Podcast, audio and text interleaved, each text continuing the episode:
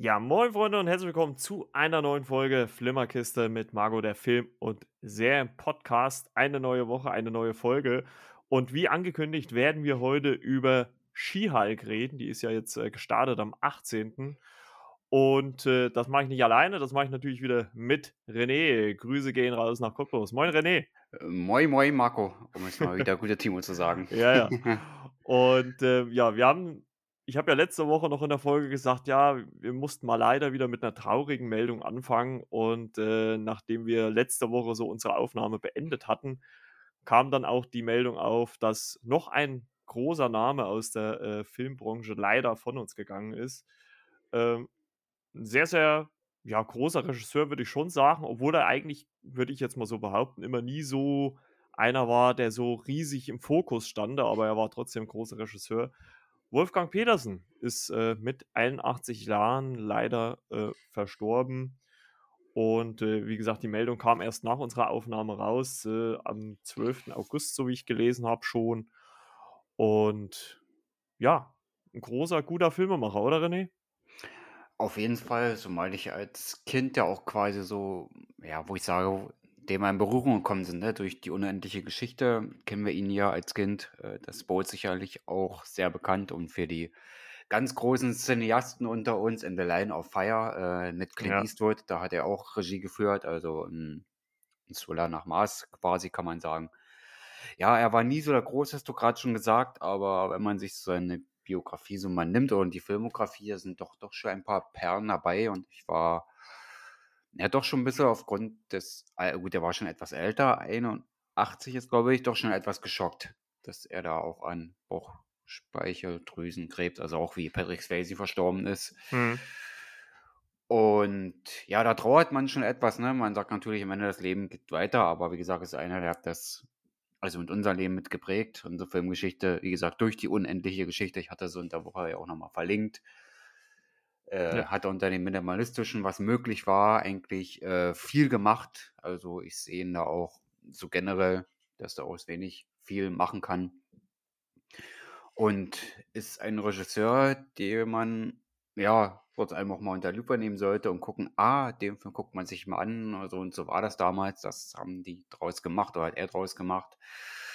Äh, das macht diese Persönlichkeit äh, eigentlich noch interessanter und eine der wenigen, der sich als Deutscher in Hollywood durchgesetzt hat, ne, wenn man mal das so sehen möchte. Ja, ich würde so sagen, gut, ich meine, Roland Emmerich ist ja noch mal einen Tacken jünger, aber so von den Deutschen oder gebürtigen Deutschen auf jeden Fall einer der größeren, ne? Auch wenn er jetzt in den letzten Jahren, würde ich jetzt auch mal behaupten, eher ist es ja ein bisschen ruhiger um ihn geworden, ne, als, als äh, Regisseur glaube, die letzte Arbeit war 2016, das ist auch schon ein paar Jahre her, zumindest aus filmischer Sicht.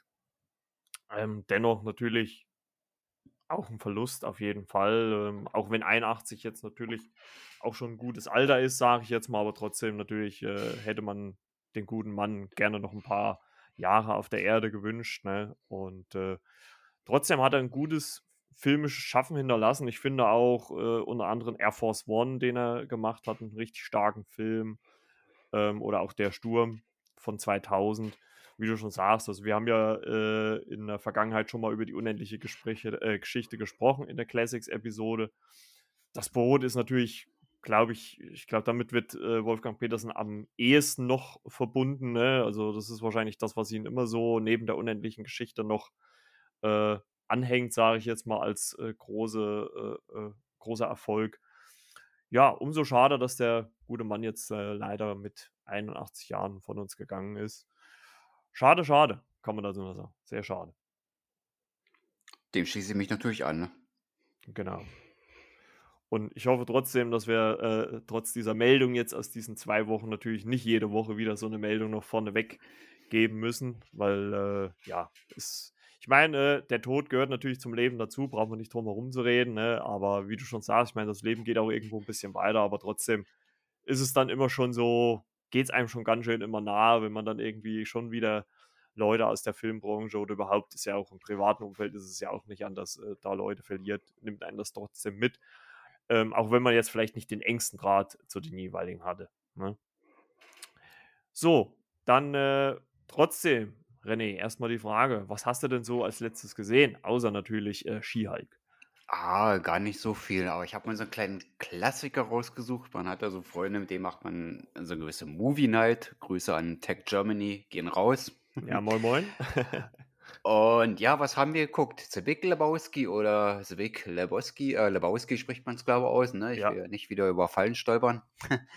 ähm, ich lese es einfach jetzt aus dem Internet mal vor, damit hier nicht so viele Fehler im Text passieren. Also die vom äh, The Stranger, einem modernen Cowboy, gespielt von Sam Elliott, also eine kleine Rolle im Film.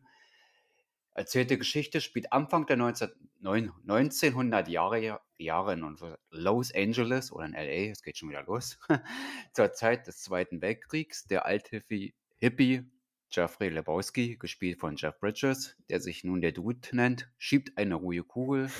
er entspannt zwischen den regelmäßigen Bowlingrunden mit seinen Freunden Walter Sobchak, gespielt von John Goodman, den sollten einige kennen draußen. Und äh, Donny Gerabat. Gerabat, oh Gott, das ist ein Name. Donny Gerabat von äh, Steve Buscemi, der vielen Serienfans dadurch auch äh, bekannt sein sollte durch Anhören von äh, Wahlgesängen, Trinken von White Russians und Rauchen von Joints in der Badewanne. Dieses beschauliche Leben ändert sich, als zwei Schlägertypen in die Wohnung des Dude eindringen, weil sie ihn für den gleichnamigen Millionär Jeffrey Lebowski halten, dessen junge Frau Bunny eine, einem Jackie Treehorn angeblich Geld schuldet. Um den Dude einzuschüchtern, taucht ihn einer der beiden kopfüber in die Toilette, während der andere auf seinen Lieblingsteppich uriniert. Ja, das ist so der Kurzabriss von The Big Lebowski und das ist natürlich ein Film, der nimmt natürlich äh, seinen Lauf, äh, seinen urkomischen Lauf natürlich, ne? ja. Ein weiter Sobchak, äh, gespielt von John Goodman, alter ähm, Vietnam-Veteran, ne, der immer noch von den alten Zeiten zerrt und in ein Trauma äh, gefangen zu sein scheint, der immer wieder ähm, quasi dieses Erlebnis äh, quasi erwähnt oder schildert und auch immer sehr leicht, wie sagt man, cholerisch äh, reagiert. ähm, wenn der von Steve Buscemi, äh, Donny Kerabatsos äh, Charakter natürlich ihm irgendwas sagt, was ihm nicht passt und dann natürlich dann so ein bisschen ausrasten muss. Und der Film äh, wurde äh, inszeniert und auch produziert von den äh, Coen-Brüdern. Ne? Aber Mhm. Joel Coen war bei der Produktion und bei der Regie, äh, nee, Joel war bei, bei, als Produzent damals unerwähnt und bei der Regie war Ethan damals unerwähnt, warum auch immer. Und die beiden haben auch das Drehbuch verfasst und das ist ein Film, ja, der besticht halt visuell, ne? Gerade seine Übergänge, die da drin hat, die Dualität, äh, wie der Film da glänzt, was zu der damaligen Zeit äh, herausgeholt haben. Also der Film ist 1998 erschienen. Allein so der, der Schnitt und in Verbindung ähm, mit der Filmmusik und immer wieder oh, komische Szenen, die da eingespielt werden, ähm, ist das ein Film, der sich doch irgendwie ja, eine ganz besondere Ausstrahlung hat, wo ich sage, das wird vielleicht nicht jedem gefallen, aber wenn man so sieht, wann ist der entstanden, dass der doch schon eine gewisse Ästhetik hat, wo man sagt, wow, doch interessant, das ist auch ein Film, der bleibt in Erinnerung.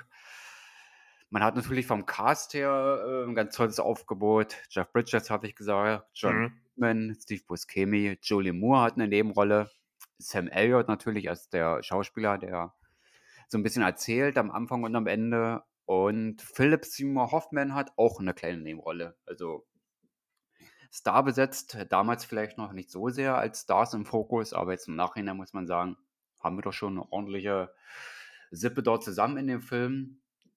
Der schafft, äh, seinen Humor auszustrahlen, aber doch ja, so ein klein wenig Traurigkeit ähm, beschaffen ist. Da will ich jetzt nicht so viel äh, verraten.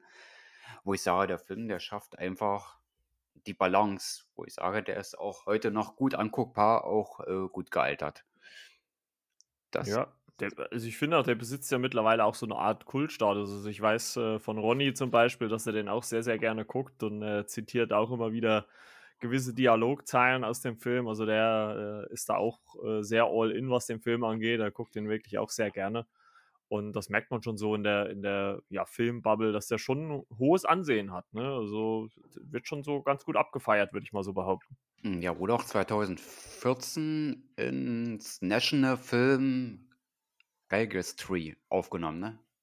Da, wo noch Filme reinkommen, die als besonders erhaltenswert oder besonders angesehen werden. Ne? Das ist doch auch schon, sage ich mal, zumindest mehr als eine kleine Auszeichnung. Hm, ja, das auf jeden Fall. Das auf jeden Fall. Also auf jeden Fall eine Empfehlung.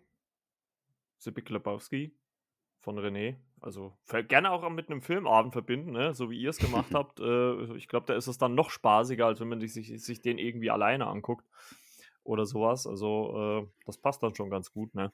Und der gute Tech Germany, der ist wie gesagt 19 Jahre alt, wo der Film rauskam, war noch nicht mehr geboren. Und wenn solche Leute noch schätzen, dann ist das doch noch umso schöner. Ja, man sagen das, kann, jawohl, den gucke ich mir doch mal an. Das sollte man dann auf jeden Fall mal machen, ne? Das auf jeden Fall. Jo, dann, ähm, was habe ich gesehen? Ich habe äh, Stand zum Aufnahmetag heute, war ich am Freitagabend im Kino, habe mir Bullet Train angeguckt. Oh, diesmal mal ein Film. Das ist äh, der äh, neue Film von David Leach mit Brad Pitt in der Hauptrolle. Ja, geht im Prinzip um einen Zug, wo sehr viele Auftragskiller drin sind, äh, die aus diversen Gründen da äh, eine Aufgabe haben. Ich fand den sehr, sehr unterhaltsam. Also der hat mir richtig, richtig gut gefallen. Ich glaube, ich war mit einem Kumpel dort. Ähm, also ich wüsste nicht, wann ich letztens so viel in einem Film gelacht habe wie in dem. Also der ging wirklich richtig gut durch, äh, hat richtig viel Spaß gemacht. Klar, so ein kleines, kleines, großes Finale musste der Film natürlich dann auch nochmal haben, hinten raus. Aber so in Summe habe ich, glaube ich, selten so viel gelacht wie in dem. Also äh, absolute Empfehlung meinerseits. Und äh, ich werde auch äh, jetzt diese Woche, werde ich ja, ich wurde ja von, von äh, René und auch Timo äh, ja sehr abgestraft, dass ich Top Gun Maverick nicht im Kino gesehen habe. Oh. Und ähm, ja, das äh, werde ich ein bisschen ausgleichen können jetzt endlich mal, denn äh, in dieser Woche jetzt, wo der Podcast auch rauskommt, äh, kommt nämlich äh, Top Gun Maverick auch schon zu Amazon als Laie bzw. Kauf. Und äh, da werde ich mir, mir dann mal äh, endlich reinziehen, obwohl ich sogar gesehen habe, in manchen Kinos läuft der sogar noch. Also in den großen Städten gibt es schon noch mal das eine oder andere Kino, wo der läuft. Also kann man da unter anderem auch noch mal im Kino gucken. Und was ich end endlich mal gefragt habe, mich hat das ja auch so oft interessiert. Ich war mal bei unserem lokalen Kino drin, weil ich das schon so oft bei YouTubern oder sowas gesehen habe, die einfach so ein Kino mal gemietet haben. Und ich habe einfach mal gefragt, geht das denn auch als Film? Also kann man jetzt einfach sagen, ich würde gerne an dem und dem Tag um die und die Uhrzeit einen Saal mieten. Und das geht tatsächlich. Also wenn man eine gewisse Summe hat, klar, kommt natürlich dann auch auf den Film dran an, äh, äh, dann kriegt man den sogar organisiert vom Kino. Also die haben dann so eine Produktpalette, wo man das auswählen kann. Und dann geht das auch. Ne? Also, wenn man da wirklich so eine große Gruppe an äh, Filmfreaks ist und sowas und hat da Bock drauf, kann man das auch mal machen. Also, kleine Empfehlung meinerseits, vielleicht einfach auch mal bei eurem lokalen Kino nachfragen. Also vielleicht werde ich das mal zu meinem Geburtstag oder so dann mal umsetzen. Äh, weil es ist zwar schon ein bisschen Geld, aber nicht so viel, wie ich gedacht habe, muss ich ganz ehrlich sagen. Ähm, kommt wahrscheinlich aber auch aufs Kino drauf an. Ne? Also mm, das hat Elvis zu Lebzeiten auch mal genutzt, aber eher um den Fans aus dem Weg äh, zu gehen. Aber selbst des Nachtens wurde er da äh, quasi mal so fast angefallen. Aber gut, er hatte die nötigen äh, kleineren Dollarbeträge natürlich in Taschen, wo ich sage, da konnte das bezahlen. Ja, ja. ja, gut, in der Größenordnung ist es wahrscheinlich nicht, aber. Ähm, ja, das war halt noch eine ganz andere Zeit, ne? Du kannst direkt nichts vergleichen, aber man will sagen, er hat es auch getan. Aber wie gesagt, um einfach genau. mal seine Ruhe zu haben beim Filme gucken. Das, das, kann, das kann man auch verstehen. Ja, ähm, dann habe ich noch einen Film gesehen, der ist auf Disney Plus äh, released worden und äh, ja, der allgemein, ich habe es ja letztens schon mal gesagt, finde ich Disney Plus mittlerweile immer stärker. Die bringen immer wieder gute Filme im Moment und laufen, finde ich, auch teilweise Netflix so ein bisschen den Rang ab momentan. Und die haben jetzt äh, vor zwei Wochen, am Ende Juli müsste das gewesen sein, 29. Juli, haben sie Not Okay äh, veröffentlicht. Einen neuen Film von der äh, Regisseurin äh, Quinn Shepard. Dort geht es um eine junge Frau, die heißt Danny, arbeitet in so einem ja, so, ein, so, ein, so eine Blogseite, also so eine Newsseite, die halt diverse News aus der Welt halt aufgreift und dort veröffentlicht. Und ähm, um halt mehr Fans auf äh, Social Media zu bekommen, faked sie quasi einen äh, Autorentrip nach Paris. Das Blöde für sie ist bloß, äh, in der Realität äh, werden in Paris Anschläge verübt und äh, unter anderem auch da, wo sie kurz vorher ein Foto gepostet hat, also ein Fake-Foto, was sie am Computer zurechtgebastelt hat. Und ja, muss daraufhin natürlich äh, gegenüber allen ihren Followern oder auch ihren Eltern natürlich irgendwie sehen, die Geschichte vernünftig zu verkaufen. Das bringt sie halt in die Lage, dass sie natürlich auf der einen Seite durch, als, als Überlebende der Anschläge gilt, aber halt auch aufpassen muss, sich nicht zu verraten, weil halt äh, natürlich in Wahrheit sie ja gar nicht dort war. Ähm, sie macht sich dann auf die Suche nach einer Selbsthilfegruppe, um halt Erfahrungen aufzusammeln, die sie dann halt eigentlich auch auf Social Media teilen möchte. Ähm, dort trifft sie dann aber eigentlich eine junge Frau kennen, die äh, Opfer eines äh, Amoklaufs an einer Schule war, bei der ihre Schwester ums Leben gekommen ist und äh, die seitdem äh, gegen die ja, Waffenlobby in den USA halt vorgeht. Und äh, die beiden freunden sich an und ähm, ja, zusammen äh, gehen sie halt auch äh, auf äh, ja, Veranstaltungen, um über das Thema zu reden.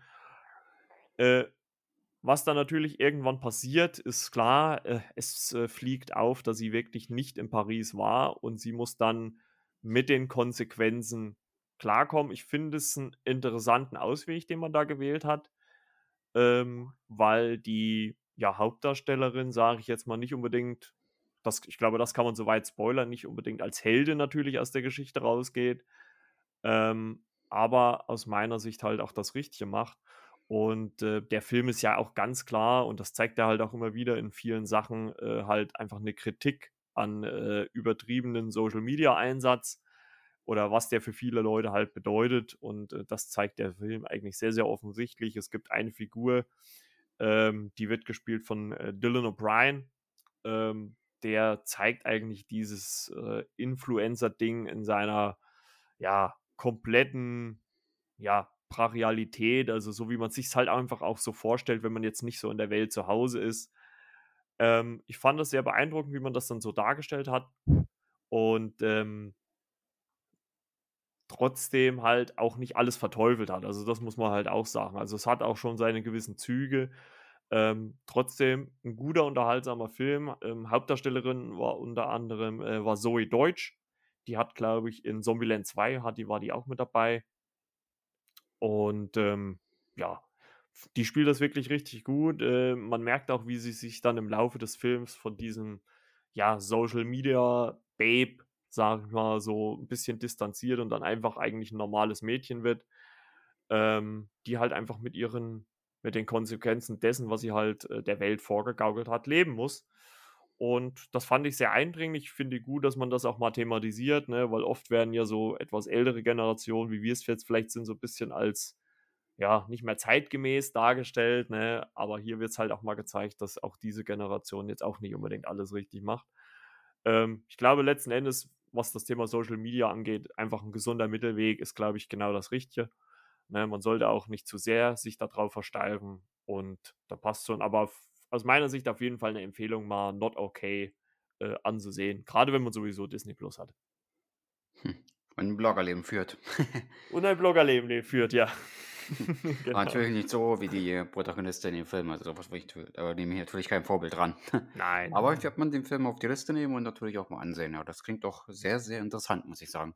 Das ist ja. vielleicht doch mal was anderes kann man auf jeden Fall. Und kam halt auch einfach so wirklich aus dem Nichts. Also es ist halt, wurde gar nicht auch groß beworben. Ich habe da nochmal einfach auf der Disney Plus Seite, also auf der Instagram-Seite geguckt. Da gab es zwar so eins, zwei Sachen, die sie dazu gepostet haben, aber das war wirklich sehr, sehr runtergebrochen. Also, wie gesagt, ich folge da immer Hulu, weil äh, die bewerben das zumindest in den USA bei Instagram deutlich äh, prominenter.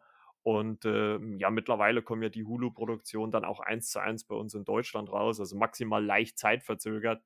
Also deswegen äh, bin ich auf den Film aufmerksam geworden. Also guckt auf jeden Fall mal rein. Yo, und was natürlich auch noch auf Disney Plus läuft, ist She-Hulk, die Anwältin. Am Donnerstag, den 18. gestartet. Äh, Marvel hat ja jetzt seinen neuen Tag gefunden. She-Hulk kommt jetzt am Donnerstag. Und ja, wie wir mittlerweile wissen, nach der San Diego Comic Con wird She-Hulk ja auch äh, das vorletzte Projekt aus Phase 4 des MCUs sein, bevor dann Phase 4 im November mit Black Panther Wakanda Forever abgeschlossen wird. Und wir bekommen hier eine neunteilige Anwaltsserie, äh, die als Komödie verkauft wird. Ich glaube, das wurde schon so auch im Groben und Ganzen alles schon kommuniziert. Hauptdarstellerin ist äh, äh, Tatjana Maslani, die kennt man schon aus Orphan Black oder Parks and Recreation hat sie mitgespielt, unter anderem. Und ja, die spielt hier die Hauptdarstellerin Jennifer Walters. Und ja, hier geht es darum, wie sie zu She-Hulk wird und dann als Anwältin, ich glaube, das kann man ja schon aus den Trailern rauslesen, als Anwältin für diverse Superhelden oder Figuren, ja, einsteht. Ne? Also das kann man soweit sagen. So ganz grob, bevor wir jetzt ins Detail gehen, René, wie äh, hast du die erste Folge gefunden jetzt? Äh, ja, ich fand es jetzt nicht übermäßig spitzenmäßig. Übermäßig spitzenmäßig, das ist ein komisches Wort. Äh, aber jetzt auch nicht äh, sehr schlecht. Ich finde, das guten Mittelmaß gefunden und was mir am Anfang natürlich aufgefallen ist, es wurde die vierte Wand durchbrochen, ne? was ja ansonsten im Marvel-Kosmos eigentlich nur der gute Deadpool gemacht hat.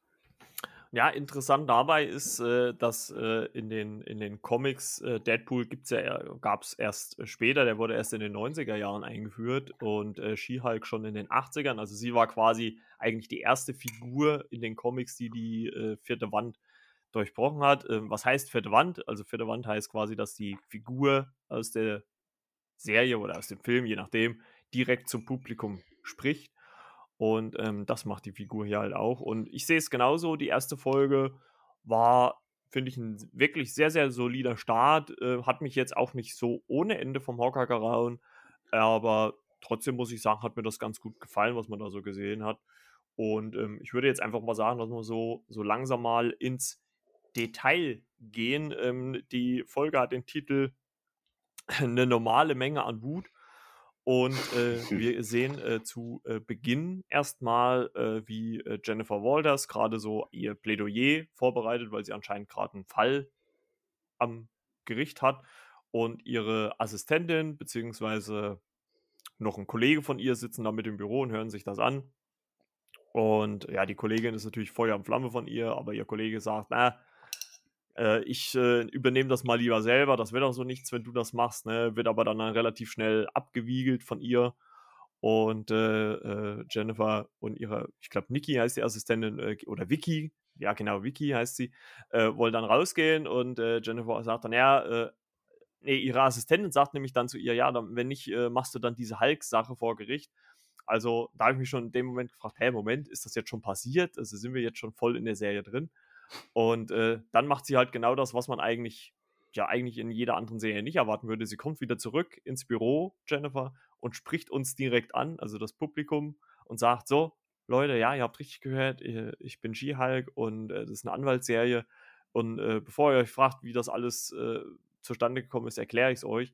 Und äh, wir springen dann quasi in die Erzählung, ne? also wie sie dann halt äh, zu She-Hulk geworden ist, denn sie ist mit ihrem Cousin Bruce unterwegs, Bruce Banner, aka der Hulk, den können wir ja nun schon länger im MCU und äh, die beiden machen eine ja, beschauliche Fahrt mit dem Auto. Ne?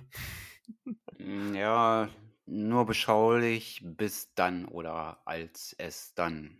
Aber wir verfahren gleich mal weiter am Text. ja, ich fand erstmal auch das Gespräch zwischen den beiden ziemlich gut. Äh, es hatte für mich fast schon so keine Ahnung, so Geschwister-Vibes so ein bisschen. Also sie haben gar nicht so wie Cousin und Cousine gewirkt. Also, sie hätten auch schon fast Geschwister sein können, so von der Art. Also sie haben schon so eine, so eine leicht frotzelige Art, ne? Also so ein bisschen aufziehen und sowas, ne? Und äh, wo sie halt auch sagt, ja, es gibt nicht nur einen Klugen in der Familie und, und Bruce dann sagt, ja, es gibt auch noch Chad, ne? Und das fand ich so lustig eigentlich in dem Moment schon. Das ist ein guter Humor eigentlich. Und äh, dann taucht auf einmal ein Raumschiff vor den beiden auf und äh, äh, ja, die beiden bauen, als weichen dem Raumschiff aus, äh, haben dann einen Unfall, fliegen hier in den Wald und Jennifer infiziert sich mit äh, Bruce, also oder AKH der Hulk, sein Blut. Ne? Also er erklärt ja vorher noch, dass er mit dem Gerät, was er so an, an, am Arm hat, quasi sich so unter Kontrolle halten kann, damit er halt nicht zu Hulk wird. Und äh, nach dem Unfall äh, schneidet sich Jennifer und das Blut der beiden vermischt sich. Und wir sehen so einen ersten kurzen, ja, würde ich sagen, Einblendungen, ne? Wie sie halt, ähm, ja, sich verwandelt, ne? Bevor dann irgendwie so Blackout und sie ist kurz weg und wacht dann Aber im Wald wieder auf. ich muss sagen, das Raumschiff, das kam mir sehr bekannt vor. Ne? Das ist, war die, dieses Gelbe, das sah aus wie das Gelbe aus äh, Tor 3. Äh, vom, wie hieß er, der, war das der Grandmaster, ne, der so Der Grandmaster, ja. Das Also, war also ein, äh, sah dem ziemlich sehr ähnlich, muss ich sagen. Genau, also das, das sagt auch äh, Bruce dann im Laufe der, der ersten Folge, dass, dass das ein äh, sakarisches äh, Raumschiff war. Ähm, also es sah dem von Grandmaster sehr ähnlich. Ich glaube nicht, dass es dasselbe war. Ähm, da muss man sagen, habe ich jetzt so in der Recherche gefunden, beziehungsweise sagen auch viele, die äh, die erste Folge auch schon gesehen haben, dass das vielleicht so ein Verweis sein könnte auf die World War Hulk äh, Storyline. Ähm, um was geht's da? Äh, Also kurzer Auszug aus das, was ich halt äh, recherchieren konnte, ist, dass äh, der Hulk äh, nach Sakaar geht, äh, dort eine Familie gründet, also mit Frau und Kind, ähm, die aber dann ja ums Leben kommen und er dann halt Rache schwört und auf die Erde zurückkommt und halt ja quasi die Erde dafür verantwortlich macht, dass seine, seine Frau und sein Kind äh, ums Leben gekommen sind und äh, deswegen halt komplett abdreht, sage ich jetzt mal. Also das ist so eine ganz grobe Storyline. Also ich glaube jetzt nicht, dass die eins zu eins auch so, also wenn es denn kommen würde, äh, so äh, umgesetzt wird. Ähm, aber das ist so die grobe Storyline. Könnte natürlich jetzt im Laufe der restlichen acht Folgen, die jetzt noch kommen, äh, dann noch aufgegriffen werden. Also wir werden das auf jeden Fall natürlich im Hinterkopf behalten müssen. Und ähm, ja, wie du schon gesagt hast, äh, sehr bekannt. Also kleiner, auch rein optischer natürlich Fun Fact dann äh, im Anspielung aufs MCU auf jeden Fall. Also hat man es auch in gewissermaßen richtig gedeutet. Nur man sagt, ah, da steckt doch ein bisschen was dahinter. Vielleicht ist es auch so ein kleines Easter Egg, aber das kennt man ja vom Ja, Marvel. ja, ja das ist natürlich dann halt auch jetzt wieder die Frage. Ne? Also spielen sie nur damit, mit den Erwartungen der Fans, ne? dass da jetzt vielleicht was kommt. Also ich habe äh, äh, jetzt ein Interview von Mark Ruffalo gelesen, der war ja auf der Premiere von She-Hulk und hat gesagt, naja, also wenn momentan scheint mit für Marvel nichts mit ihm geplant zu sein, aber hätten sie, äh, würden sie irgendwas äh, in der Hinsicht planen, wäre er sofort mit dabei. Also an ihn soll es nicht scheitern. Also seien wir mal gespannt. Und äh, man hat auch in Erfahrung gebracht, ähm, dass ab nächsten Jahr, also ab 2023, äh, irgendwann, äh, Zeitpunkt wüsste ich jetzt nicht genau, aber ab dem Jahr die äh, Einzelfilmrechte auch wieder bei Marvel liegen. Also dass die Universal dann verliert. Also wenn sie bis dahin nicht nochmal einen Hulk-Film machen, aber das wage ich jetzt mal zu bezweifeln. Ähm, und dann könnte natürlich auch Marvel Studios, MCU, Disney dann auch mit der Figur wieder komplett solo arbeiten. Obwohl ich auch immer sage, muss ich auch ganz ehrlich sagen, dass diese Solo-Filme, da habe ich mich auch oft immer ein bisschen schwer getan. Also ich glaube, der Hulk ist halt einfach so eine Figur, die in Kombo mit anderen Figuren viel, viel besser funktioniert, als äh, wenn er alleine einen Film trägt. Also ist meine Sicht der Dinge äh, klar. Also man kann mich ge gerne auch eines Besseren belehren, muss ich auch ganz ehrlich sagen. Aber momentan, also was ich so an den Solo-Filmen bis jetzt hatte, hat mich keiner letzten Endes komplett gecatcht. Also sie waren alle okay, aber ich war jetzt keiner dabei, wo ich so, boah, das war richtig stark. Ja, in Thor Ragnarok hat man gesehen, ne, wie gut sowas funktionieren kann. Ne? Das war eine gute Mischung, Thor. ja. Das war richtig klasse. Aber wobei ich sagen muss, ich würde Mark Ruffalo den, den Solofilm gönnen, den er Ja, konnte um damals Gottes nicht haben, weil er ja äh, durch, ja nicht durch Edward Norton ersetzt, äh, Mark Ruffalo kommt später, aber er sollte ja natürlich durch den Film, den sollte er eigentlich damals schon bekommen oder mitspielen, aber letztendlich war es ja Edward Norton, ne, wie wir ja alle wissen. Hm, Ja. Also, äh, um Gottes Willen, das liegt da nicht für mich jetzt an den Schauspielern, aber die bisherigen Solo-Filme waren halt für mich einfach nicht so der große Wurf, muss ich ganz ehrlich sagen, obwohl man sich natürlich, muss man auch dazu sagen, jetzt auch in dieser Serie auch wieder auf den äh, der unglaubliche Hulk mit Edward Norton äh, ja, äh, bezieht, weil äh, äh, daraus ja auch dann wieder eine Figur auftreten wird im Laufe der Serie. Ähm, also Tim Ross als Abomination wird ja auch wieder auftreten, das hat man ja schon in den Trailern gesehen. Also äh, ja, man zieht im Moment so ein bisschen bei Marvel die Verbindung zu den älteren Sachen, sei es jetzt die Serien von Netflix oder halt auch die älteren Filme. Also äh, kann alles wiederkommen. Ja, ähm, zurück zur Folge, nachdem äh, Jennifer Walters dann äh, im Wald wieder zu sich kommt, taucht sie von der Bar auf, äh, natürlich ein bisschen in Mitleidenschaft gezogen, erstmal durch den, durch den Unfall und natürlich dann auch im Nach danach durch die Verwandlung. Ähm, und geht dort ins Bad und wird dann von, von einer Gruppe von Frauen wieder zurechtgemacht. Ne? Die geben ihr eine Jacke, schminken sie ja nochmal ein bisschen und äh, fragen ja auch, ja, kannst du die Nacht irgendwo verbringen? Und sie sagt eigentlich, ich brauche nur ein Handy, um meinen Cousin anzurufen, äh, dass er mich abholt. Und ja, man muss sagen, dass sie dann so ein bisschen ja aufgetakelt, wenn man so sagen möchte, so ein bisschen dann natürlich dann wieder vor die Tür tritt. Ja, und wie so typisch äh, drei, ja, ich würde mal sagen, angetrunkene Männer stehen natürlich davor und denken, ha, da habe ich doch was zum Landen und äh, bringen sie so ein bisschen in Bedrängnis. Äh, und wir sehen dann so das erste Mal auch nochmal relativ kurz, wie sie sich in She-Hulk verwandelt. Man sieht, man sieht das aus ihrer Perspektive quasi dann. Ne? Äh, und bevor sie aber großartig was mit diesen Männern anstellen kann, wird sie wieder ausgenockt und äh, da werden wir dann sehen, dass das Bruce war als Hulk, der sie dann zu sich nach Hause gebracht hat, nach Mexiko, wo sie dann aufwacht in seiner ja, äh, Strandhütte, kann man ja so sagen. Ne? Also äh, war ja ein sehr schönes Ambiente, was er da hatte.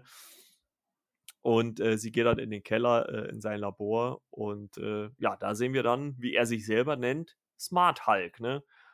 Also ähm, in Endgame hat er sich ja, glaube ich, noch anders genannt. Ne? Da hat er sich ja, glaube ich, noch Professor Hulk genannt. Ja, da war er noch der Professor. Ja. Aber äh, ich glaube, durch diese ganze Fankultur wurde das Smart Hulk ein bisschen besser äh, umgesetzt und ich glaube, das hat sich dann auch ähm, Marvel dann auch angenommen. Ich finde, es passt halt auch irgendwie so ein bisschen. Ne? Also Professor Hulk war dann schon noch sehr, ja, äh, auf, seine, auf seinen Job oder auf seine Ausbildung bezogen, aber so Smart Hulk, das passt eigentlich ganz gut zur Figur, finde ich. Ja, es hat was. Obwohl ja. er die Folge über ja nicht immer sehr smart war, aber er hat natürlich seine Gründe gehabt. Ja, und äh, er klärt äh, äh, Jennifer dann erstmal auf, wie er zu diesem Labor gekommen ist. Das hat er nämlich mit äh, Tony, aka Tony Stark, Iron Man, äh, während des Blips gebaut. Und also während den Schnips von Thanos in Infinity War. Und wir wissen ja alle, dass da fünf Jahre vergangen sind. Und in den fünf Jahren hat er wohl mit Toni sehr, sehr viel Zeit verbracht, auch wenn er, so wie er erzählt, äh, so ziemlich alleine die Bar aufgebaut hat oder alles aufgebaut hat. Toni war immer nur da und hat getrunken. Äh, oder hat, nee, er hat nicht getrunken, er hat sich über äh, Steve Rogers aufgeregt, so rum. Und ähm, fand ich auch ganz am amüsant, diese vielen kleinen Anspielungen, die man gemacht hat. Auch äh, der Held von Iron Man, ne, den, er, den er da in der Wohnung stehen hat, fand ich auch ziemlich cool, dass man das so eine ja, kleine Referenz, so eine kleine Anspielung hat, die man da gemacht hat. Und ja, Bruce klärt ja quasi Jennifer damit darüber auf, was es jetzt bedeutet, ein Hulk zu sein. Und äh, ja, will jetzt erstmal zu Beginn herausfinden, welche Schwelle sie an Wut braucht oder Gefahr braucht, um sich halt in Hulk zu verwandeln. Ne? Und steckt sie halt dann in diesen, ja, dieses, dieses ja, Dings, Glas-Dings, ne, mit diesen äh, äh, Sägeblättern und äh, ja, lässt sie so, ja, dieser Situation aus, bis sie sich dann halt in She-Hulk verwandelt. Ähm, und er denkt ja so im ersten Moment, aha, das ist halt auch so eine, so eine, halt eine weibliche Version seiner selbst, bloß halt mit, mit purer Wut. Und er spricht sie halt an und sie fragt ihn, ja, warum, warum sprichst du, sprichst du mit mir wie mit einem Pferd? Ne? Und er fragt sie ja dann, hä? Du, du bist wohl doch du selber? Und sie, ja, warum denn nicht? Ne? Und äh, da merkt man schon, wie fassungslos er eigentlich in dem Moment ist. Ne? Also, oder er sagt es ja, glaube ich, dann auch wie, ist das, ist das Neid? Ist das Neid, dieses Gefühl? Ne? Also ich fand, fand den Austausch zwischen den beiden, fand ich wirklich richtig, richtig gut, was man da gemacht hat. Ja, und Sie ist ja voller Tatendrang und will nicht wirklich äh, länger bleiben. Aber sie hatte so noch ein bisschen was vor. Ne? Sie will ja auch, ich weiß nicht, ob ich das vorgreife, ihrem natürlich wieder ihrem Beruf nachgehen, aber wie man Bruce so kennt, er hat seine Einwände und sagt natürlich, dass es natürlich nicht so gut wäre, ne? wenn sie jetzt wieder äh, Reis ausnimmt und ihrem Beruf nachfrönt. Ne? Und das ist halt mal so ein bisschen schon vorzuziehen. Ich weiß nicht, ob ich jetzt so weit fortgeschritten bin, aber wie gesagt, Bruce hat halt Bedenken.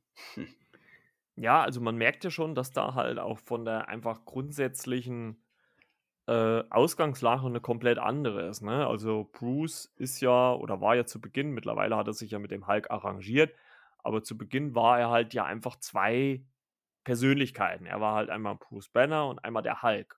Und Jennifer beziehungsweise She-Hulk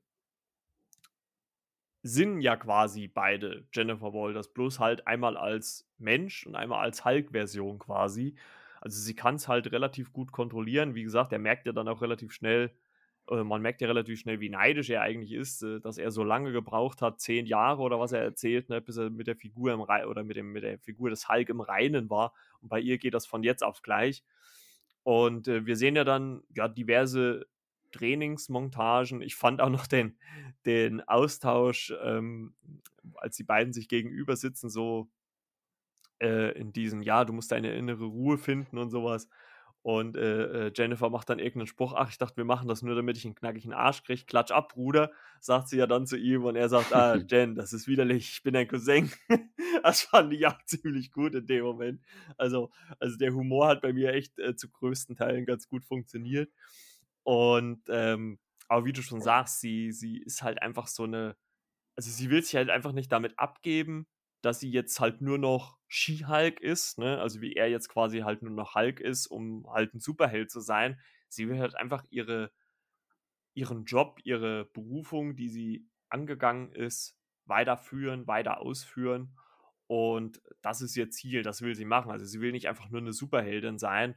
Und äh, ich glaube, das ist halt dann einfach letzten Endes so das Ding, wo halt auch der Konflikt so ein bisschen zwischen den beiden dann ist. Ne? Also sie will eher wieder ins reale Leben und äh, er sagt halt, ja, nee, das, das funktioniert so nicht. Du bist hier äh, eine quasi laufende Waffe, ne? So, so wurde ja der Hulk dann auch zeitweise so ein bisschen bezeichnet. Und äh, du musst da aufpassen, weil jeder Zustand, emotional oder Wut, äh, dich halt einfach ausrasten lässt. Und da fand ich halt ganz cool so einen Satz von ihr, dass sie sagt, ja, das sind Gemütszustände, die habe ich jeden Tag als Frau. Also das fand ich auch ganz cool, was man so da halt als ja, Beispiel dafür halt einfach eingebaut hat, weil da vielleicht dann schon die Geschlechter dann schon ein bisschen anders dran gehen, ne? sei es jetzt Mann oder Frau. Ne? Das ist, dass, dass da halt schon gewisse Unterschiede dann eventuell sind.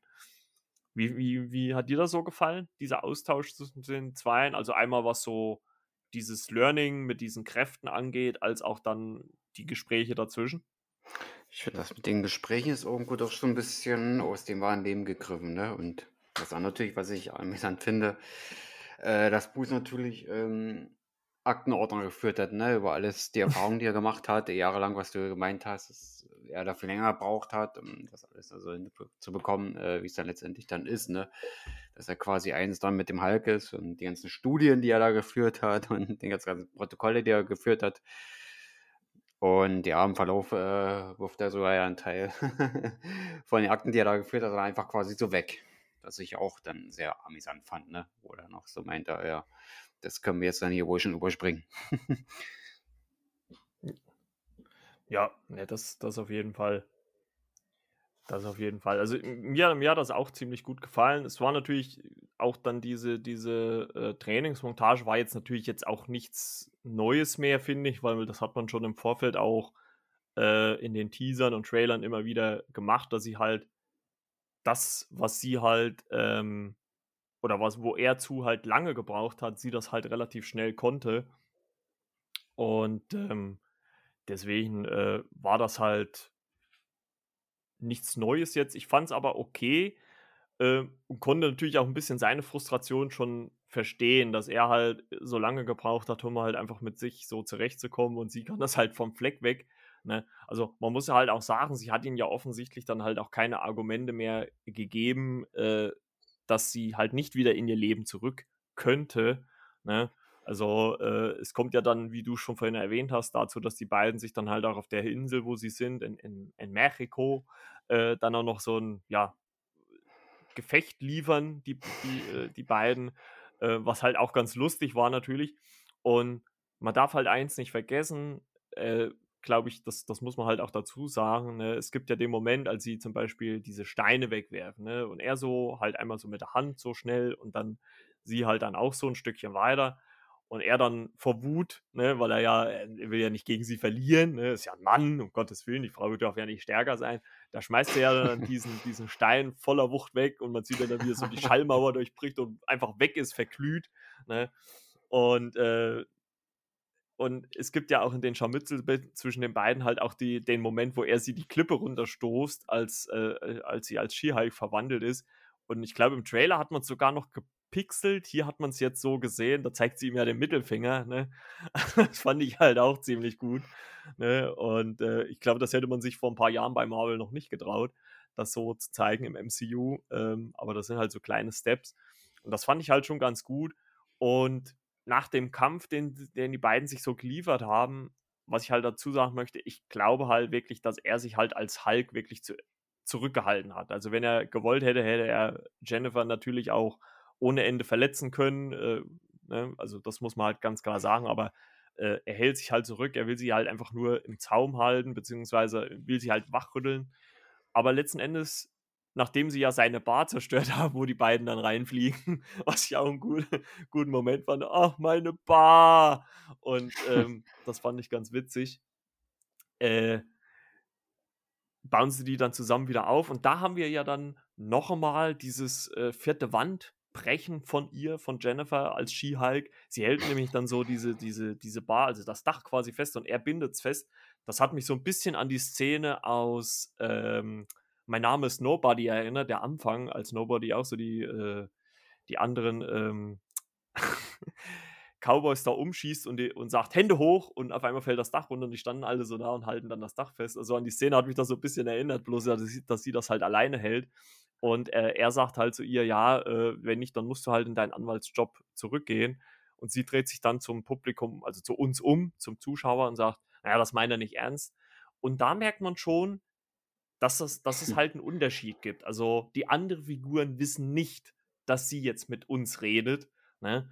Und das hat mich sofort an eine Serie erinnert, die ich auch nur wirklich wärmstens empfehlen kann. In Fleabag gibt es zwei Staffeln auf Amazon Prime. Da macht der Hauptcharakter das nämlich auch, äh, gespielt von Phoebe Waller-Bridge. Die spricht auch zu uns, aber die anderen Charaktere in der Serie wissen das nicht. Also äh, auch ein Beispiel dort, sie liegt im Bett und schläft mit einem Mann und guckt uns an und sagt, ja, ist jetzt nicht so der Bringer hier.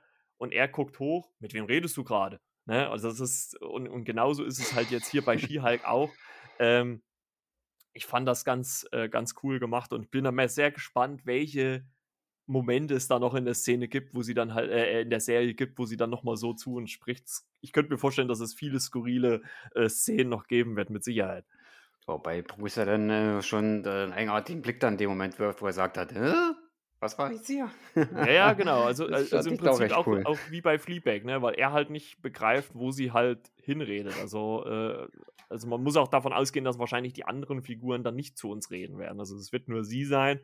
Äh, Fände ich natürlich auf lange Sicht dann genial, wenn da irgendwie Deadpool und sie dann mal irgendwie zusammen auftreten würden, weil das sind ja dann beides Charaktere, die die vierte Wand brechen. Fände ich halt schon irgendwie cool, wenn die irgendwie aufeinandertreffen würden. Das würde ich absolut feiern. Ja. ich bin Hey, du bist doch da aus der Anwaltsserie, ja. Du bist doch da aus diesem Fox-Film. Auch wenn wir den Namen nicht mehr nennen dürfen oder sowas Art. Das könnte ich mir schon gut vorstellen. also, es wäre auf jeden Fall ein geiler Schlagabtausch. Also ich muss auch sagen, dass mir die, die äh, Hauptdarstellerin, die spielt das auch richtig gut. Tatjana Maslani, die gefällt mir sehr gut in der Rolle. Ähm, ja, und sie schafft es ja dann doch halt, äh, Bruce zu überreden, dass er sie dann halt gehen lässt, ne? Ähm, sagt aber natürlich, äh, wenn was ist, ne, ich bin der Einzige, der weiß, wie du dich noch fühlst, äh, kannst du dich jederzeit bei mir melden. Also hundertprozentig wird er halt dann auch nochmal in der Serie auftreten. Also ich könnte mir auch vorstellen, dass er jetzt so in dem Mittelteil vielleicht nur so punktuell mal auftritt, beziehungsweise so per Handy oder irgendwas mal äh, äh, irgendwie dazugebunden wird und dann am Ende nochmal achte, neunte Folge mit Sicherheit auch nochmal einen Auftritt hat. Oder zwischendrin nochmal, das kann ich mir gut vorstellen. Wäre ja. zu wünschen, aber ich wollte auf jeden Fall nochmal auftauchen. Zwar ja, jetzt nicht also in jeder Folge, aber wir werden ihn schon noch wiedersehen. Ja, das glaube ich auch. Weiterem Verlauf. Das glaube ich auch. Ja, und äh, dann verlässt sie ja die Insel, verlässt Bruce, äh, kommt zurück in ihren Job und äh, da weiß ja in dem Moment noch keiner, äh, also zumindest viele andere noch nicht, äh, wer sie halt sind, zumindest die halt im Gericht sitzen, ihre Kollegin beziehungsweise ihre Freundin und ihr Kollege anscheinend ja schon, denn es äh, taucht auf, jeden, äh, auf einmal ein, äh, äh, eine Bösewichtin in diesem Gerichtssaal auf. Gerade in dem Moment, als Jennifer ihr Plädoyer halten möchte. Also ich, ich glaube, sie setzt gerade beim ersten Wort an ne? und dann äh, fliegt schon so die Wand auseinander. Der, äh, der, die Bösewichtin kommt rein und sorgt dafür Chaos und ihre Assistentin, ja, du musst die Sache machen. Ah, das Outfit ne, ist halt auch so, man könnte jetzt schon fast schon wieder böse sagen, natürlich so Klischee Frau, ne, ah, hier Outfit hier, ne, äh, äh, Bruce hat sich immer verwandelt, ne? Sagt ja dann noch zwischendrin, wer ist deine beste Freundin? Ne? Sie sagt Vicky, nein, Spandex, Spandex ist deine beste Freundin. das fand ich auch so, so ein guter Moment. Und äh, ja, äh, bevor sie sich verwandelt, zieht sie dann erst noch die Schuhe aus äh, und kann dann diese Bösewichtin in Schach halten. Und ja, damit, so grob kann man sagen, endet ja dann auch erstmal die erste Folge. Ähm, was ich auch noch ganz interessant finde, durchaus auch mal den Abspann noch angucken, weil da schon so ein paar, ja, noch Sachen weitergesponnen wird. Ne? Also man sieht ja zumindest so in diesen ersten animierten Zeichnungen, wie sie quasi dann ihren Fall äh, vorführt, ne? mit Beweismitteln und bla und blub, was man da so sieht. Ähm, oder halt auch, welche Sachen sie dann noch mit äh, Bruce gemacht hat als Hulk, als Smart Hulk. Und das fand ich schon ganz gut inszeniert. Und äh, laut äh, einigen Kreisen soll es äh, in jeder Folge eine, eine Mid-Credit-Scene geben. Die gab es ja auch. Denn ein Thema lässt äh, Jennifer halt nicht los. Das ist auch unter anderem Thema zu Beginn der Folge. Äh, ist Captain America noch Jungfrau? also hat, hat, er schon mal, hat er schon mal Geschlechtsverkehr gehabt. Und das ist ein Thema, was sie sehr beschäftigt. Und äh, äh, das wird in der Mid-Credit-Scene fast aufgelöst. Also ich hätte, also klar war es mir schon, dass es, dass ich dass es nicht aussprechen darf. Ne? Das ist äh, wie äh, Samuel Jackson mit seinem Motherfucker, ne? Das darf er halt bei dem Marvel auch nicht aussprechen. Ne? Wir erinnern uns alle an, ähm, an Infinity War, ne? wo er auch bei dem Mother ab abgehackt wurde quasi. Da hat er sich ja aufgelöst durch den Schnipp. Äh, also bei Marvel darf er das nicht aussprechen, also noch nicht zumindest. Und äh, ja, äh, wir sehen in dieser Mid-Credit-Scene quasi Jennifer und Bruce, wie sie auch wieder an der Bar sitzen. Das ist nämlich unter anderem einer der Vorteile, wenn man der Hulk ist. Der Alkohol wird schnell abgebaut.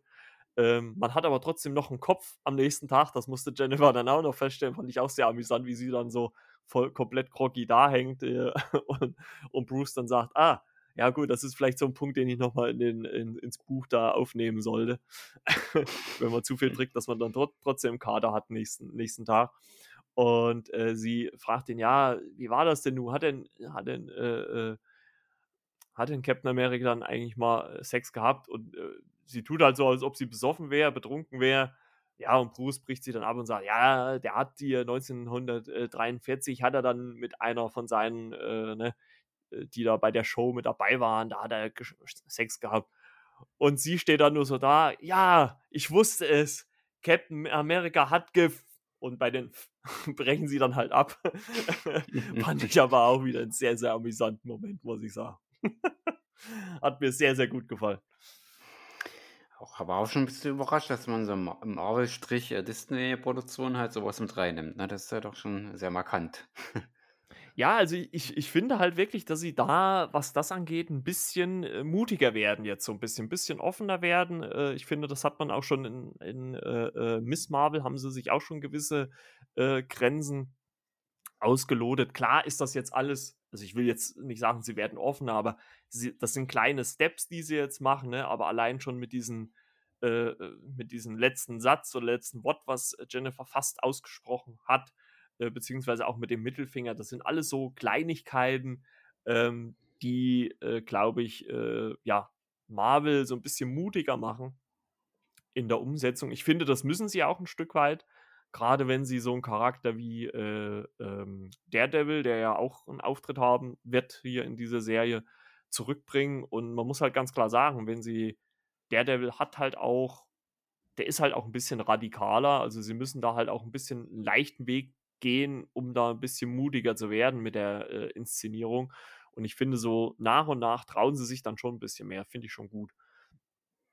Also, äh, Fazit auf jeden Fall, erste Folge sehr unterhaltsam. Ich würde René auch zustimmen, es ist jetzt nicht der riesigste Wurf, aber für mich ein sehr unterhaltsamer Wurf, hat mir sehr gut gefallen. Ich glaube, die Serie wird dann noch mal ein bisschen mehr ihre Stärken ausarbeiten, wenn jetzt also die erste war ja quasi die Origin, ne? Also wie ist sie halt zu She-Hulk geworden? Ich glaube, die Serie könnte noch stärker werden, wenn sie dann ähm, erstmal mit diesen Gerichtsprozessen, man hat ja schon gesehen, dass es da verschiedene Figuren gibt, die da einen Auftritt haben, ähm, zurechtkommen und äh, die mit einbinden. Äh, allen voran natürlich Abomination, Wong. Also bin ich auch mal gespannt, wie, wie, wie, Auftritt, wie der Auftritt von Wong dann ist und sowas.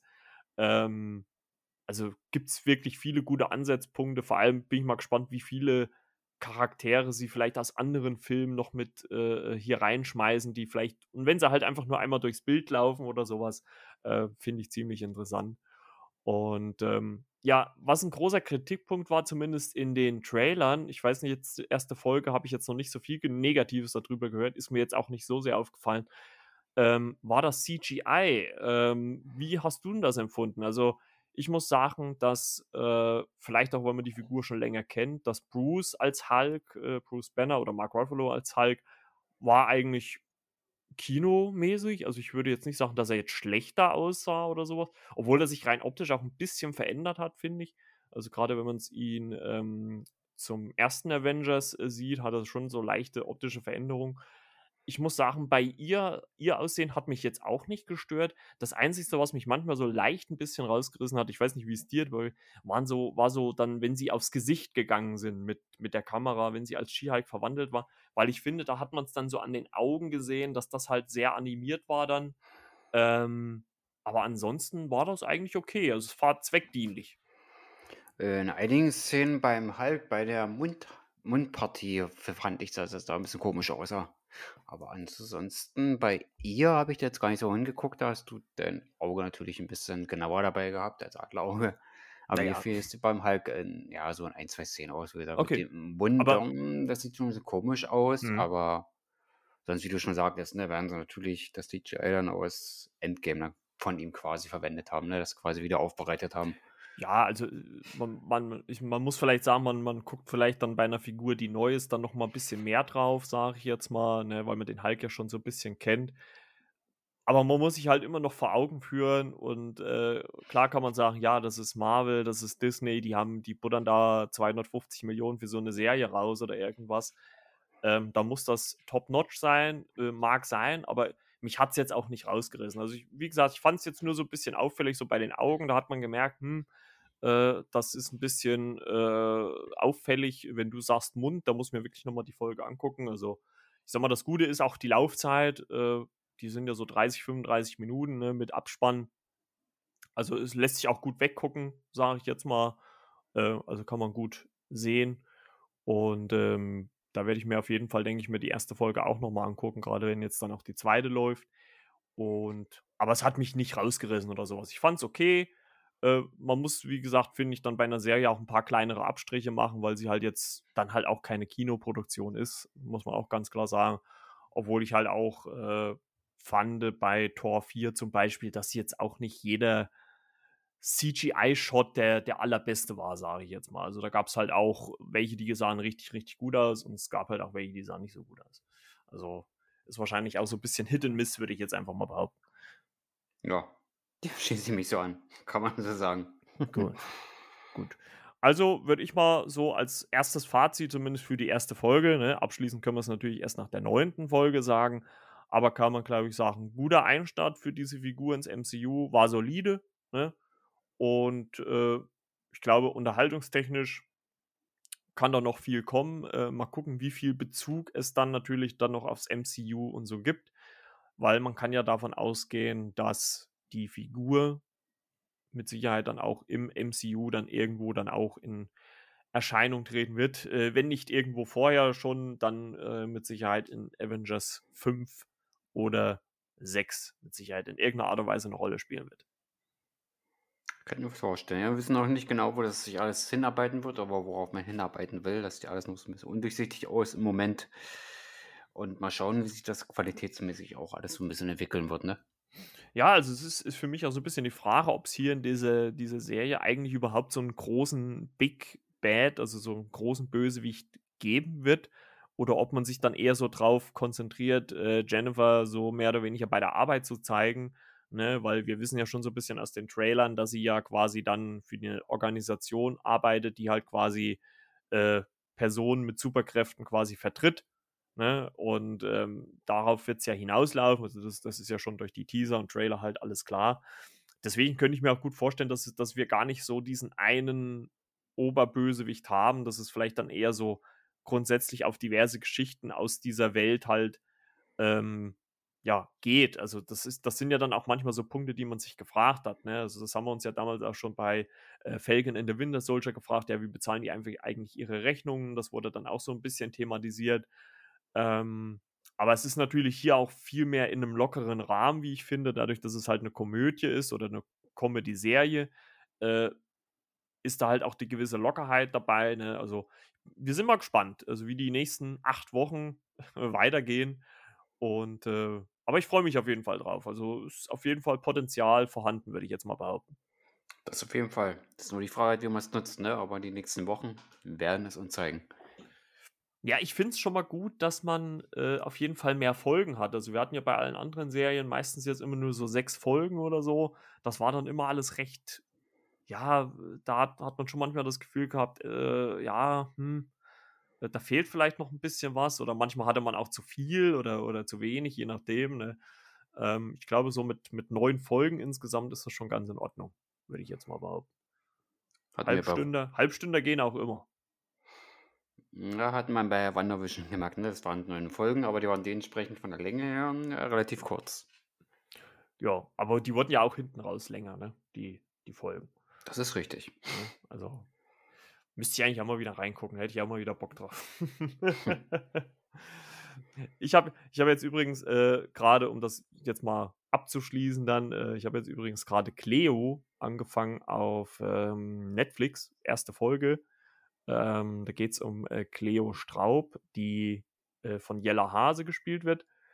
Die äh, kennt man aus äh, Fuck You Goethe, aus der Reihe, aus der Trilogie von Fuck You Goethe. Und die spielt hier ähm, Cleo Straub, die als Attentäterin der DDR in dem Westen Leute liquidiert hat, äh, wird aber dann ja in der DDR noch äh, zur Wendezeit ins Gefängnis gesteckt, kommt dann nach der Wende wieder raus und verübt Rache.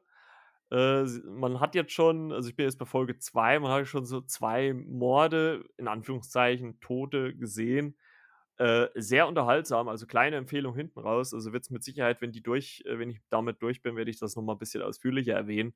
Äh, kleine Empfehlung meinerseits, äh, guckt auf jeden Fall mal rein. Ich, ich finde, momentan hat Netflix viele solche äh, Serien, die einfach nur einen Namen haben. Sei es jetzt Cleo, Alma, äh, ich glaube, es gibt noch irgendeine Serie, die auch nur so einen kurzen Namen hat. Ich weiß nicht, ob denn langsam so die Titel ausgehen, aber äh, guckt auf jeden Fall mal rein. Ich fand dieses, diese Umsetzung der DDR richtig, richtig gut. Und da frage ich mich halt echt noch, Leute, ey, wir haben 2022, wo kriegt ihr das noch alles her? Ne? Also, äh, sie ist äh, zum Beispiel in dieser ersten Folge in einem in Haus ihres Opas. Und ganz ehrlich, ne, ich meine, ich bin ja noch ein Stück weit in der DDR groß geworden. Das sieht wirklich so aus wie bei meinen Großeltern damals zu Hause. Äh, leben leider auch mittlerweile nicht mehr, aber das hat sofort so irgendwie Kindheitserinnerungen aufgerufen, ähm, wo sie da den Kuchen macht oder, oder auch, wenn ich mir so den Küchentisch angeguckt habe.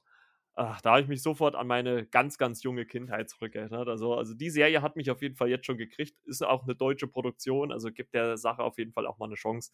Und äh, äh Jella Hase macht das auch wirklich richtig gut. Und äh, wir hören uns dann, würde ich jetzt einfach mal sagen, nächste Woche dann wieder zu unserer zweiten Recap-Folge zu She-Hulk. Ich werde dann noch mal gucken, ob ich in der Woche dann auch noch ein bisschen mehr zu den Comic-Hintergründen natürlich dann äh, recherchieren kann. Und äh, da können wir dann auch noch mal das eine oder andere loswerden dazu, ne? Das machen wir auf jeden Fall. Comic-Reise sind äh, nicht so übel. Genau. Was, was hast du sonst noch geplant bei dir auf dem Blog? Äh, liegt da noch was an? Was aktuelles, ja, was du jetzt vielleicht soll, schon teasern möchtest? Sollte ja eigentlich die Tage schon ein bisschen was kommen Richtung Elvis. Habe ich noch nicht ganz fertig geschafft, aber ich sag, die große Filmkritik kommt in den nächsten Tagen und dann noch so ein kleines Special, wo äh, Musikfilme noch so ein bisschen aufgelistet werden, wo ich noch ein paar Hinweise mache. Da kommt noch was äh, zu Biografien und so halt äh, lose Musik Musikfilme, die noch interessant sind. Also will mich, wie gesagt, in Richtung Musik noch so ein bisschen bewegen. Ja, Star Wars Clone Wars äh, wird, denke ich mal, auch wieder was kommen, so die Story-Arcs. Also jetzt nicht in den nächsten Stunden, aber so in den nächsten Tagen und Wochen wird da wieder ein bisschen mehr los sein. Äh, die Marvel-Phase werde ich jetzt noch ein bisschen nachholen. Phase 4 kommt noch das ein oder andere mit rein, wo ich sage, da, da lasse ich noch ein paar äh, Worte hinter. Bei Miss Marvel auf jeden Fall. Zu Am Groot werde ich auch noch ein bisschen was schreiben. dass das dann wieder up to date ist. Aber ansonsten was ganz, ganz Großes. Hm, ja, mal gucken. Steve Carell wird 65 dieses Jahr, Tom Cruise ist 60. Vielleicht kommt da noch die eine oder andere Kritik, aber wie gesagt, da bin ich noch völlig unbefangen, aber so im Laufe des Jahres könnte da so ein bisschen was passieren, aber so zeitnah, ja, das Marvel-Zeug so ein bisschen komplettieren, ja, und dem Elvis noch ein bisschen mehr Platz einräumen und das musikalische, was ich natürlich sagte. Das ist das, was so in den nächsten Wochen geplant ist. Ja, man darf ja auch nicht vergessen, Star Wars kommt ja dann auch nochmal, ne? Die Endor-Serie startet ja dann im, ich glaube, im September dann äh, soll die kommen wenn mich jetzt nicht alles täuscht, oder war es Ende August, ich weiß es gar nicht hundertprozentig. Die haben sie ja jetzt auch nochmal leicht verschoben gehabt. Äh, also Star Wars geht ja dann auch wieder in die nächste Runde, zumindest im Serienbereich. Ähm, ja, sind wir mal gespannt. Hört sich auf jeden Fall gut an. Und äh, wie gesagt, guckt auf jeden Fall bei Renes Blog vorbei, elfersfilmkritiken.com. Und äh, René hat es ja gerade schon erwähnt, Phase 4, Marvel wir haben, wir haben zwar schon über die vielen Filme jetzt äh, und auch Serien natürlich schon gesprochen, aber ich möchte einfach auch mal, mal äh, einen anderen Podcast empfehlen, die da wirklich sehr, sehr, sehr, sehr akribisch dran gehen. Ähm, ich finde auch den Ansatz richtig gut, dass der eine im Prinzip äh, zu Beginn dieses Podcasts von Marvel absolut keine Ahnung hatte und der andere der absolute Experte ist. Und äh, er, er quasi die Aufgabe hat, äh, seinen Kollegen, der nichts davon weiß, aufzuklären. Äh, einfach nur Marvel ähm, oder einfach Marvel, einfach mal als Podcast in äh, euren Podcatcher eingeben. Die beiden äh, Kollegen, die machen das wirklich sehr, sehr akkurat. Ich höre da immer wieder gerne rein, gerade so in die älteren Sachen. Ich so die aktuellen nicht, weil wir da selber ja natürlich auch schon drüber gesprochen haben. Und da ist das, das immer blöd, wenn man dann dasselbe im Prinzip nochmal hört. Aber so in die älteren Sachen äh, höre ich dann immer noch mal rein, äh, weil die gehen wirklich Produktion für Produktion durch. Äh, kann ich nur empfehlen. Ja, und auch äh, beim Timo mal wieder reinhauen. Der hat nämlich äh, jetzt äh, so langsam seinen Fußball-Podcast auch wieder auf Spur gebracht. Die waren ja so in letzter Zeit so ein bisschen, ja, würde ich jetzt mal behaupten, nicht immer regelmäßig, ein bisschen unregelmäßig von der Veröffentlichung her, aber jetzt scheinen sie wieder regelmäßig zu podcasten. Also äh, hört auch mal bei die Lieberpros rein und unterstützt den guten Timo und seinen Bruder Malte. Ne? Und äh, mal gucken, ob der Timo dann an, auch mal wieder bei Gelegenheit hier vorbeischaut. Dann wäre das natürlich auch ganz cool. Also Schaut da auf jeden Fall mal rein. Kann er gerne machen. und äh, René und meine Wenigkeit, wir hören uns dann äh, nächstes Wochenende wieder, beziehungsweise dann, äh, ihr hört uns dann am Montag wieder, ganz gewöhnlich. Wie gesagt, da kam uns Marvel ja ein bisschen entgegen, dass sie die Folgen jetzt erst donnerstags bringen. Da ist der Abstand nicht gar so groß. Ähm, und ich hoffe mal, es kommt trotzdem gut bei euch an. Dann, äh, René, wünsche ich dir auf jeden Fall schon mal eine schöne Woche und euch da draußen natürlich auch. Und äh, wir hören uns dann äh, nächste Woche wieder, wenn es über Skihulk Folge 2 geht. Danke, danke, gebe ich gerne zurück und natürlich dann auch liebe Grüße an unser Publikum, an unsere Hörerinnen und Hörer. Und bleibt auf jeden Fall uns gewogen und natürlich auch gesund und bis zum nächsten Mal. Ne? Alles gleich. Dann alles Liebe, alles Gute, euer Margot. Ciao, ciao. Ciao, ciao.